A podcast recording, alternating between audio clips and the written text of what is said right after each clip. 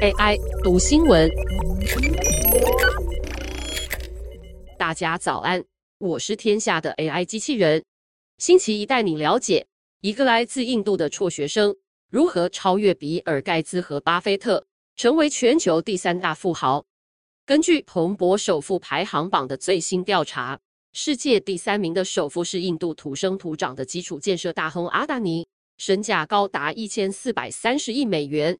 虽然与排行榜第一名的特斯拉创办人马斯克还有一大段距离，但却跟第二名的贝佐斯只有六十亿美元的差距。阿达尼身价甚至胜过比尔盖茨和股神巴菲特。更重要的是，在排行榜前五名的富豪里面，几乎全是美国的科技创业家，只有阿达尼是做基础建设。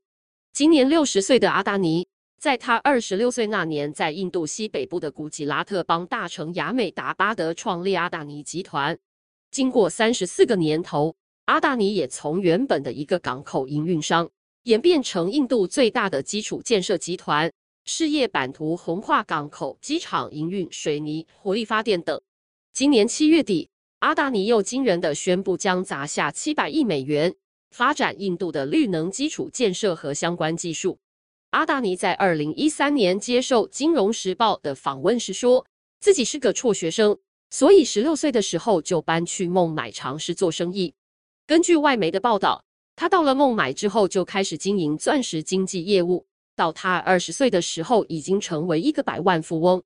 后来在兄弟的邀请下，他返乡经营一家小型的塑胶工厂，慢慢把事业扩展到大宗物资进出口贸易等。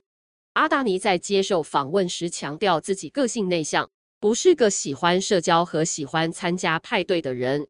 或许个性内向，但他有一颗精明冷静的头脑。阿达尼告诉记者，他们计算风险的速度非常快，他会用自己的方式分析，用一种简单、没有废话的方式。他不喜欢有人用非常复杂的方式跟他沟通。富比士引述阿达尼的话提到，他无法接受他人指令。作为一个创业家，是他理想的工作。这个工作可以考验一个人的韧性。阿达尼一路以来靠着缜密的计算风险和举债杠杆扩张，让自己壮大。阿达尼强调，要么就是坐在一堆现金上，要不然就持续成长。在二零一三年接受访问时，阿达尼就毫不讳言地说，未来五年他们要从三十亿资产成长到两百亿元，没有其他办法可以做到。然而，阿达尼的发迹却也因为跟印度总理莫迪的当权之路密不可分而饱受批评。《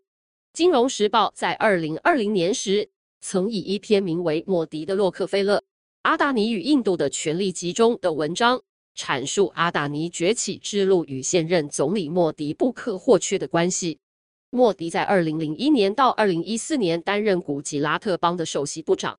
而在那十四年间，也正是阿达尼集团透过在古吉拉特邦发展基础建设，与莫迪形成双赢的一段关键时期。金融时报更指出，自从莫迪就任以来，随着他赢得政府标案，在印度各地盖基础建设的同时，阿达尼先生的净资产也增加了百分之两百三十，达到两百六十亿美元。当莫迪当选印度总理时，他从古吉拉特邦飞往新德里就任。就是搭乘阿达尼的私人飞机，显示了两人的紧密伙伴关系。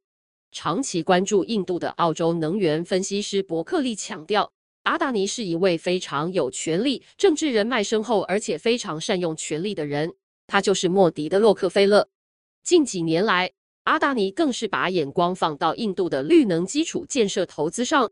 今年七月，他宣布将在未来八年砸下七百亿美元投资印度绿能。他要做什么呢？根据他接受印度版财新专访时所说的内容，阿达尼想要进军的是太阳能板市场，从上游的细和铝等原材料的供应，到太阳能板的生产制造，上下游通吃。阿达尼认为，他们不能依赖中国的太阳能板来建立这项基础建设。他分析，在新冠肺炎疫情期间，中国的太阳能板价格大幅提高了百分之六十六。而这对印度来说是无法持久发展的价格。当中国的劳动成本提高时，印度可以用更便宜的价格制造，这对他们来说是一个一定要抓住的大好机会。以上文章由贺先会编译，技术由雅婷智慧提供。